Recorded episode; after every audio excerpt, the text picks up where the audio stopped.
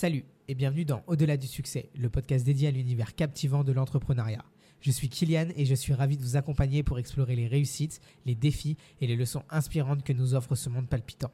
Dans chaque épisode, nous irons à la rencontre d'entrepreneurs audacieux qui ont osé bâtir des entreprises et se lancer dans le milieu de l'entrepreneuriat.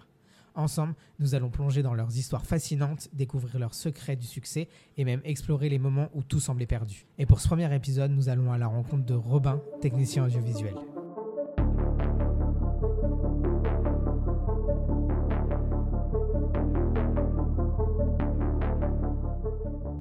Est-ce que tu peux te présenter euh, sur ce que tu fais, ce- qui tu es Ben, euh, moi, c'est euh, Robin, du coup, j'ai 29 ans. Je suis technicien de l'audiovisuel, réalisateur, cadreur, monteur, enfin plein d'étiquettes qu'on pourrait coller derrière. Et euh, voilà, et actuellement, je me pose beaucoup de questions sur mon entreprise et comment, comment réorganiser tout ça. Ok. Pour commencer, qu'est-ce qui t'a emmené dans le milieu de l'entrepreneuriat? Alors, ce qui m'a amené à être dans le milieu de l'entrepreneuriat, il y avait une volonté d'indépendance, mais euh, aussi du choix des projets, parce que du fait de mon métier qui est du coup euh, lié à la, au métier de la technique de l'audiovisuel, euh, bah, on fait surtout des périodes plutôt courtes, que ce soit des montages qui durent genre une à deux semaines, ou des, des tournages vidéo, de la prise de son, de la photo, etc ben, je voulais euh, me permettre de pouvoir aller vers les choses qui me plaisaient. Donc c'est un peu pour ça que j'ai pris euh, ce pied-là. Alors je savais qu'il existait l'intermittence, mais euh, comme j'avais le stress de me dire, mais je suis pas sûr en... qu'en Nouvelle-Aquitaine j'arriverai à me faire mes euh, 507 heures pour toucher l'intermittence, je me suis dit, je vais pas me prendre le risque de ça et je vais plutôt viser, enfin me faire mon auto-entreprise et essayer de trouver des moyens de me financer, etc. pour produire tout ça. Mais au début c'était purement pour faire de la de la technique et au final euh, ça a un peu plus dévié sur de la sur la réalisation et de la création. Et, euh, du coup pour l'instant euh, la boîte que, que j'ai actuellement elle est un peu trop bor- bordélique sur sur ses intentions. Et donc le but là ça va être de fermer cette boîte pour en rouvrir une autre avec une ligne directrice plus plus précise sur ce que j'ai envie de faire. Ok. Et le milieu de l'entrepreneuriat est très souvent associé à, à des côtés très positifs, mais euh, nous ici on est aussi pour parler euh, du côté un peu euh, les galères, tout, tout ce côté-là un peu plus mis de côté. Est-ce que tu peux nous raconter une galère que, que tu as eue, une expérience un peu plus difficile et comment tu as, réussi à gérer ça? Ah, une galère en particulier. Il y a eu ah oui si il y a eu une chose sur laquelle ça a été galère. Alors c'était pas encore concrète- complètement sur ma boîte, hein, c'était sur euh, la boîte de mon ex, mais euh, c'est un truc qui peut arriver à tout le monde donc c'est bien d'en parler. On a travaillé pour une euh, boîte publique et il faut savoir que quand tu es privé vers privé ou privé vers particulier, tu peux demander des acomptes, tu peux demander voilà de, te faire verser de l'argent en amont pour valider la date et pouvoir voilà, avoir un peu de quoi te diriger vers la prestation. Et euh, les boîtes privées ne payent que les boîtes publiques pardon ne payent que à la fin de la prestation parce qu'ils ont une c'est apparemment un système juridique ou quelque chose comme ça qui fait que c'est plus galère. Et donc euh, on a eu un jour on a tourné pour cette boîte, on leur a fait une vidéo et, euh, ils nous réclamaient de ils nous l'a réclamé alors qu'on était en mode ben, en fait il faudrait nous payer parce qu'on a tout fait et maintenant on va vous la donner. Et, euh, et on avait peur en fait au final de de jamais être payé. Et en fait, la galère qu'on a eue, c'est qu'ils nous ont pas payé parce que le virement n'était jamais passé. Donc euh, personne s'en était rendu compte. Alors nous, on s'en est bien rendu compte parce qu'on n'avait pas l'argent qui était tombé sur la boîte. Mais, euh, mais après, sinon, on n'a jamais, voilà, on n'a pas eu, on a eu beaucoup de galères là-dessus. On a essayé de les relancer, etc. Et euh, la petite chance qu'on a eue, c'est qu'on travaillait pour une boîte euh, que connaissait mon, connaissait mon père. Donc, du coup, il les a appelés pour leur dire bon, écoutez, ça fait quand même deux trois fois qu'ils vous relancent par mail. Qu'est-ce qui se passe? Et en fait, il y a eu un gros problème au niveau au niveau de leur comptabilité et le comptable s'était pas rendu compte que le paiement n'avait pas été fait. Alors une fois qu'on s'en est rendu compte, effectivement, une fois que s'en est rendu compte, ils nous ont repayé et là c'est passé direct. Mais euh, en fait ça, ça c'est le truc un peu relou, un peu relou. C'est, je dirais pas qu'il faut pas travailler avec le public parce que c'est intéressant. Par contre, il faut le savoir que c'est un système différent et euh, n'hésitez pas à harceler de messages euh, quand vous n'avez pas été payé parce que ça c'est un truc, c'est hyper important. Faites des clauses aussi, faites des contrats, mais euh, parce que nous, là, on aurait clairement pu demander une majoration, il s'était presque écoulé euh, six mois avant qu'ils nous payent. Quoi. Ouais, c'est ça. Et euh, comme tu disais, euh, le côté où euh, c'est cool de pouvoir, quand tu travailles de privé à privé, Mm. ou de privé à, pub- particulier. Ce qui est cool, c'est de pouvoir demander un acompte. Et c'est ce que je, je dis toujours, c'est fait genre demander un acompte parce qu'en fait, ça vous assure aussi également d'avoir été payé Complet. d'une partie. c'est pas 100%, mais c'est d'une partie. Et en même temps, le fait que vous ayez un acompte, vous avez aussi une preuve que vous faites le, le taf, entre guillemets. Et quand vous faites du rendu, là, il y en a plein qui euh, le font pas et ça m'énerve. Mettez des filigrammes pour pas qu'on vous les vole. Parce qu'il y en a tellement qui le font. Et je- là, je parle par rapport, euh, par exemple, à de la création de contenu. Il y en a Mm. tellement qui se font voler leur, leur création de contenu. Ils font une prestation pour une entreprise et au final, ils se font voler leur contenu parce que euh, ils n'ont pas mis de filigrane. Donc au final, euh, bah, tu te retrouves con parce que bah, tu auras beau euh, aller les voir en leur disant bah, vous l'utilisez, mais maintenant il faut me payer. Bah, ils vont clairement faire les sourds. Et c'est con de devoir aller en justice pour euh, quelques euros, entre guillemets. Tu vois. Mm. Mais quand tu es une jeune entreprise, bah, les quelques euros, ils sont importants quand même. Ouais. Parce que c'est ce qui te permet de te faire évoluer, c'est ce qui te permet de te payer aussi et ce qui permet de pouvoir euh, travailler et, et gagner ta vie. Bah, le petit conseil, c'est de faire euh, ce que moi, par exemple, j'ai pas fait et qui est une grosse connerie, c'est de lire vos droits vis-à-vis de ce que vous faites comme métier. Parce que, par exemple, nous, on travaille dans l'audiovisuel, donc il y a du droit d'auteur et euh, il y a du droit à l'image, etc. Et surtout, du coup, toute photo que vous faites ou toute vidéo que vous faites, elles vous appartiennent. Donc, si quelqu'un vous demande euh, d'obtenir tous les droits de photos et d'images, vous pourrez le faire payer là-dessus. Comme pour Voilà. euh, dans le graphisme, avec, euh, Tout à fait. quand, quand on débute dans le graphisme, je sais que euh, quand j'étais en cours, on ne nous l'a pas appris, mais euh, il faut se faire payer son droit de création. Mhm. Parce que bah, vous créez un logo et c'est payant au final à la fin parce que c'est ton œuvre et il faut bah, rémunérer en fait le fait que ce soit ton œuvre. Donc, euh, donc ouais, il faut se renseigner sur ça et il faut surtout aussi être super entouré. Moi, c'est ce que je dis toujours, c'est de pouvoir être entouré de soit de personnes qui sont déjà dans le milieu et qui sont Mhm. euh, bah, là depuis un moment implantés et qui peuvent aider s'il y a des questions ou même euh, tout ce qui peut être juridique, bah, avoir euh, des avocats, avoir tout ça. Pas besoin de. Quand je dis ça, c'est pas besoin d'avoir genre un avocat que vous payez tout le temps. Genre, c'est vraiment, il y a des gens qui sont super cool et qui vont être là pour répondre à vos questions. Et même, je sais que bah, pour notre cas à Bordeaux, la ville met, des, met en place des, des avocats, entre guillemets, pour pouvoir poser des questions juridiques etc. euh, Tout dans ce milieu-là. Et la CCI euh, le fait également, euh, comme pour l'URSSAF, etc. Donc au final, c'est super cool de pouvoir se rapprocher de ça. Et n'ayez pas peur de demander littéralement aux gens autour de vous qui sont soit dans le milieu de l'entrepreneuriat ou même genre les boîtes que, que vous pouvez à peu près connaître. On parlait de moments un peu plus difficiles, de galères que tu as pu avoir. Tu nous as parlé de côté de, travailler avec du public, ce que ça a donné, etc. Mais il y a aussi le côté erreur. Euh, quand, on, quand on débute dans, le milieu de l'entrepreneuriat, peut, ça peut nous arriver de faire beaucoup d'erreurs. Est-ce que tu en as en tête Et surtout des erreurs que tu as faites et que actuellement tu te dis mais c'est vraiment des erreurs méga stupides et je les referai pas actuellement parce que bah, ça se fait pas quoi. Complètement euh, transparent. Euh, moi, j'ai créé une boîte entièrement sur le, fait de faire des erreurs. Donc, euh, ma première boîte est un, un échec complet sur tout point. Déjà, je l'ai fait dans la précipitation parce que il fallait que je me dépêche parce que j'arrivais à un âge où je pouvais plus toucher l'acre facilement. Donc, je l'ai créé un peu vite. Ouais, l'acre, c'est une aide pour les, les auto-entreprises qui vous permet de d'avoir moins de charges sur vos deux premières années.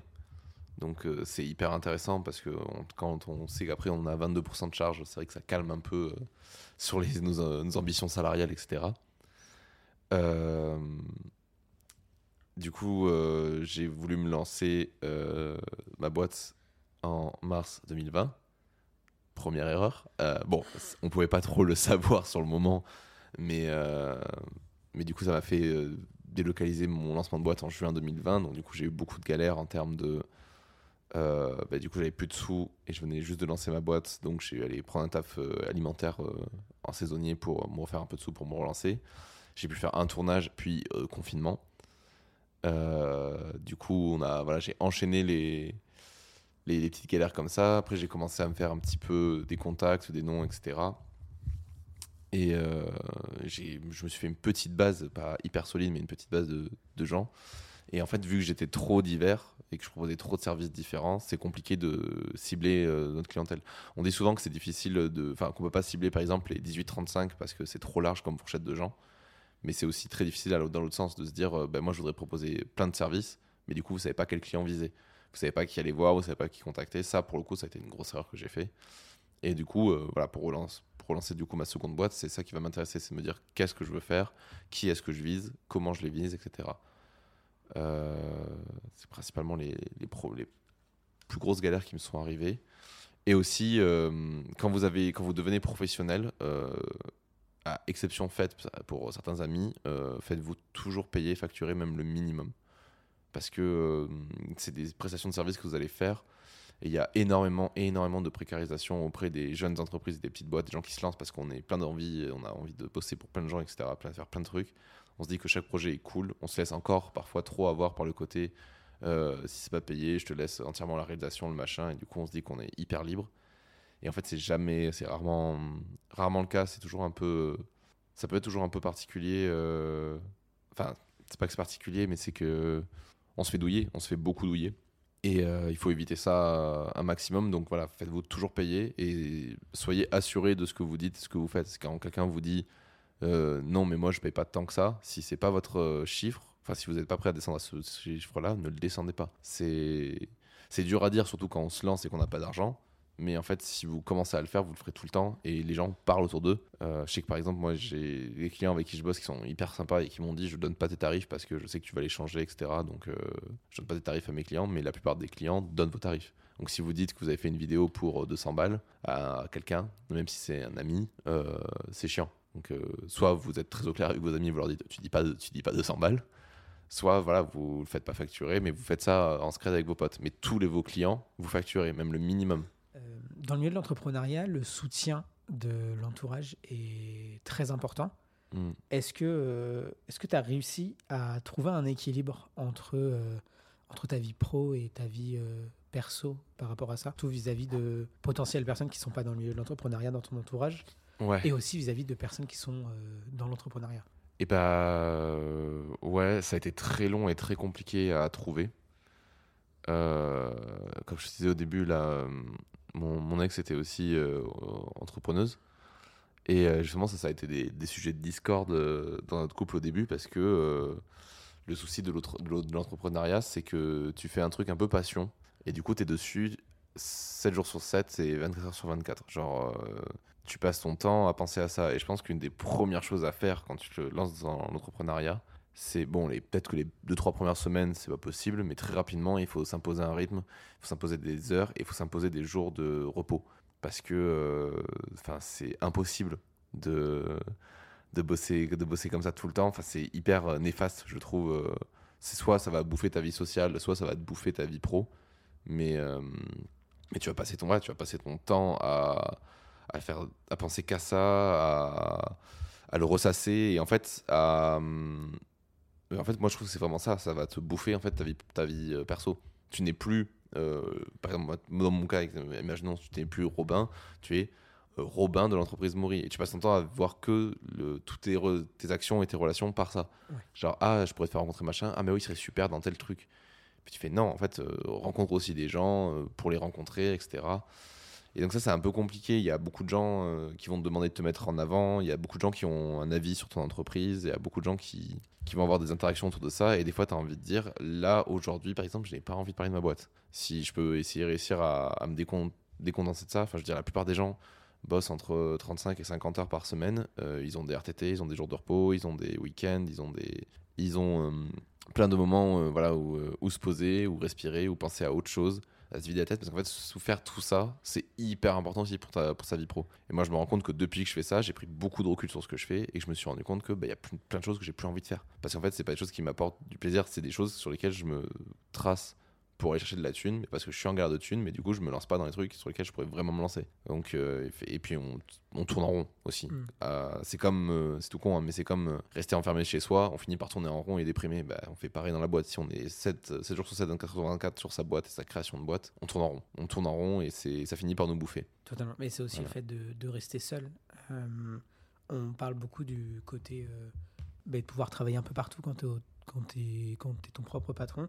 Mm. C'est super cool. Euh, mais euh, le fait de, genre, au final, on est, plus, on est encore plus seul que quand tu travailles pour une entreprise. Parce qu'au final, tu as des collègues, tu as, tout ça. Et quand tu es dans l'entrepreneuriat, tu es souvent, souvent seul. Ouais. Et je trouve qu'il y a un bon compromis qui est que maintenant, il y a tellement de- d'espaces de, coworking qui existent, et même de lieux, genre euh, Starbucks, littéralement, euh, Ouais, les cafés, ouais. les cafés, tout, tout, tout, tout ça, où genre tu peux rencontrer plein de gens. J'ai pu rencontrer des gens incroyables euh, en allant me poser dans un café pour taffer. Et au final, tu vas dix fois euh, dans ton mois, et au final, tu vois dix fois la même personne, bah, tu vas te mettre à parler avec. Et euh, au final, tu vas rencontrer des gens trop cool, euh, des, Mm. des gens qui sont pas du tout de ton milieu. et ça va te permettre aussi de pouvoir avoir un, un autre aspect de, de ton milieu et aussi euh, des nouvelles réflexions sur ce que tu fais. Complet. Mais tu vois, ce que, tu- disais, c'est assez intéressant et c'est un truc que j'ajouterais aussi. On a souvent tendance à associer le côté euh, auto-entrepreneur à tu es libre de bosser où tu veux. Et le souci fait que du coup, où tu veux, ça devient un peu euh, nulle part parce qu'en fait, tous les endroits où tu vas sont des lieux de travail. Et donc, as plus, tu vas aussi associer ça. Genre, les lieux où tu vas ne sont plus des lieux de détente ou de machin, mais sont des lieux de travail. Et même quand tu es chez toi, quand tu vas chez ta famille, tu ramènes toujours ton ordi et ton PC parce que tu dis je peux bosser un peu, machin, etc.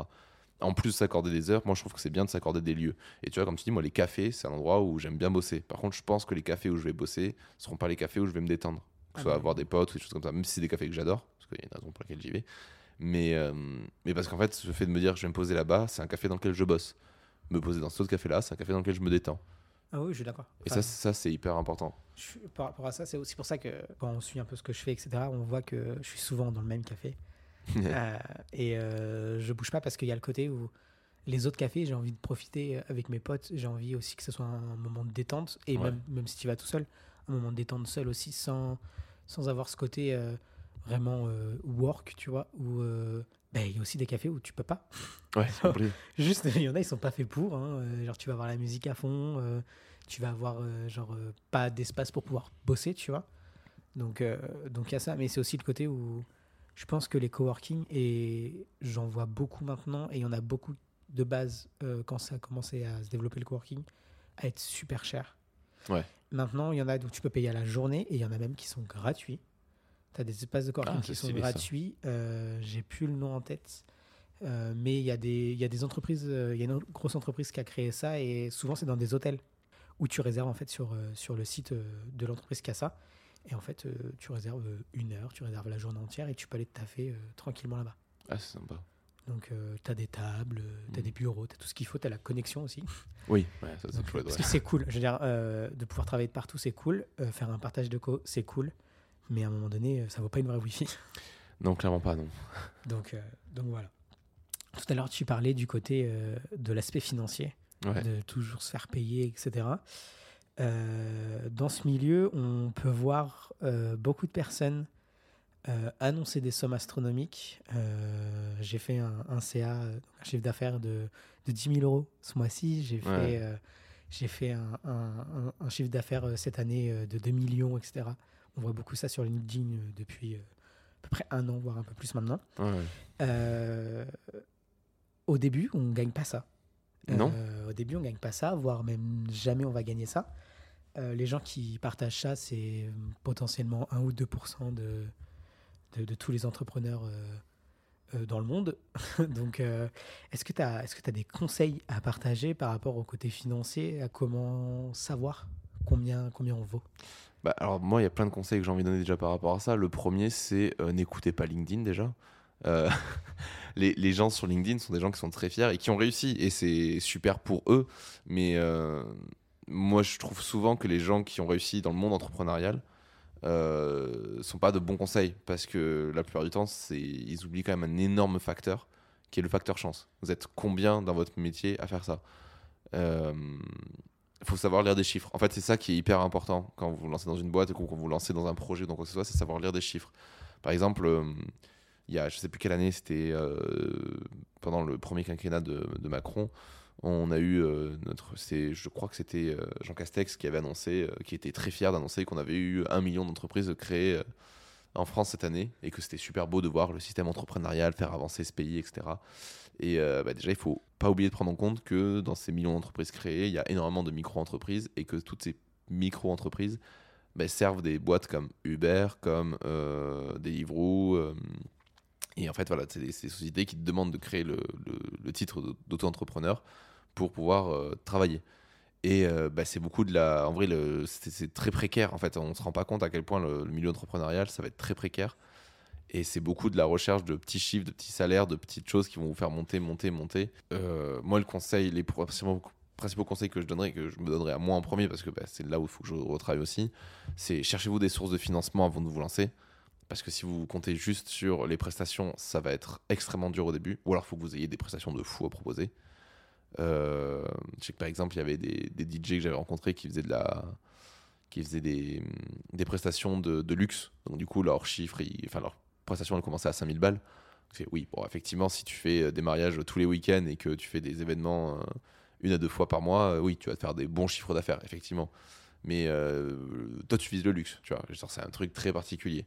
Et du coup, ça va être forcément un peu plus galère euh, de trouver des, des choses aussi. C'est tout ça qu'il faut prendre en compte. C'est-à-dire qu'effectivement, euh, si par exemple, si tu es photographe euh, pour, pour de la famille et que tu dis, bah, moi, je photographie un peu tout le monde, tu vas trouver plein de clients. Par contre, t'es- ton, ta prestation, tu vas pas pouvoir la faire hors de prix, quoi.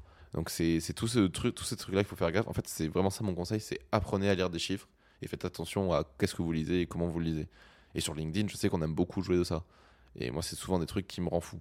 Et euh, d'ailleurs, je suis très étonné que personne n'ait encore essayé de débunker ce qui se passe sur LinkedIn en ce moment. Ça me...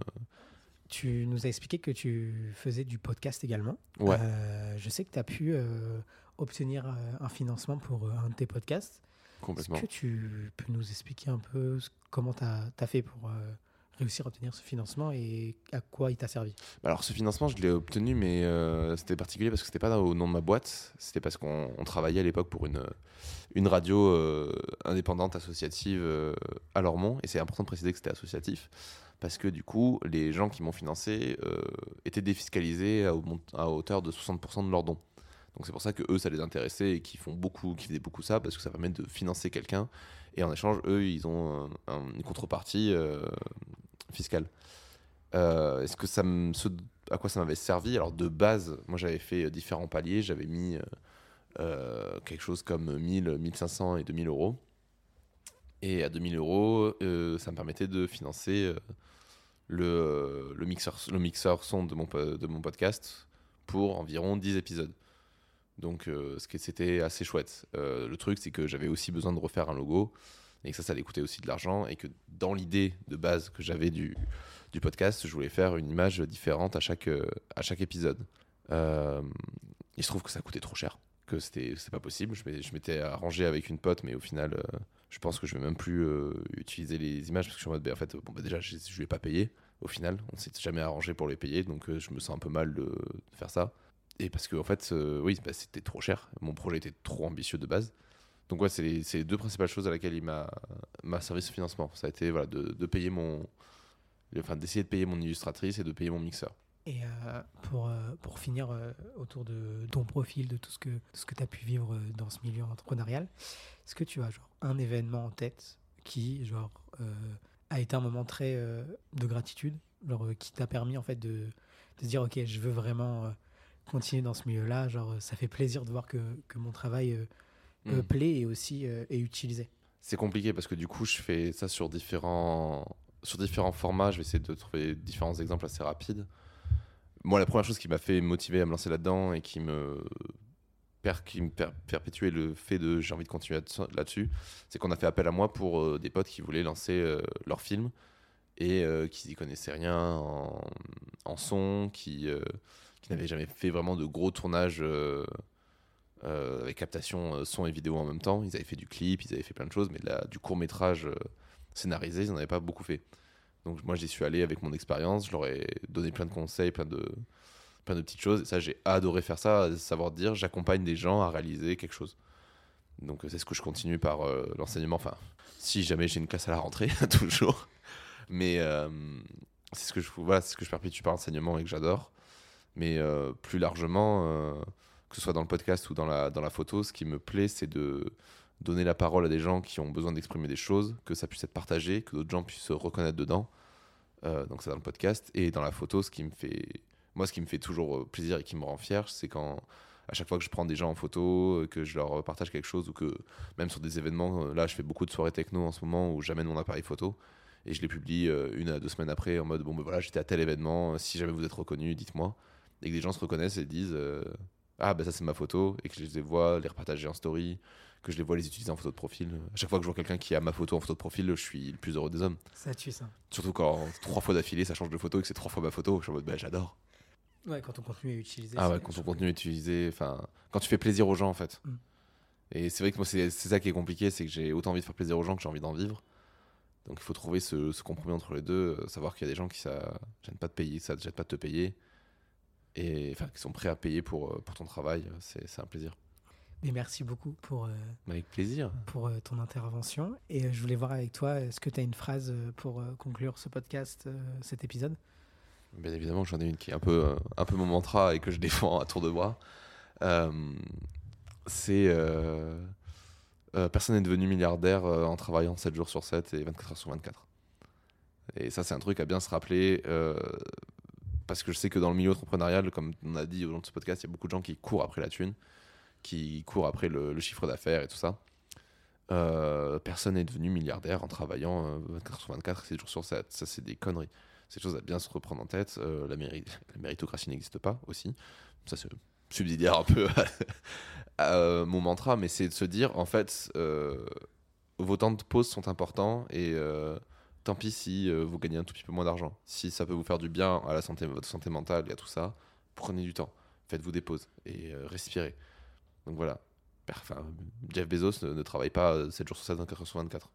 Oui. Voilà. Alerte spoiler, tu vois. Genre, euh, Attention. Attention, ouais. Enfin, aucun. Aucun n'a fait ça. Et ne vous comparez pas aussi. Alors ça, c'est plus un conseil qu'autre chose. Ne vous comparez pas à des gens qui ont vachement bien réussi et qui ont leur, le nom de leurs parents en bleu sur Wikipédia. Voilà. Ouais. Ça, c'est important aussi. Vous mettrez plus de temps qu'eux et c'est normal. Mais c'est et c'est pas grave. Et ça veut pas dire que ce que vous faites est pas bien. Totalement. Voilà. Ok, bah merci beaucoup. Avec grand plaisir. Et on se retrouve, euh, nous, très bientôt pour euh, un nouvel épisode de, de Au-delà du succès.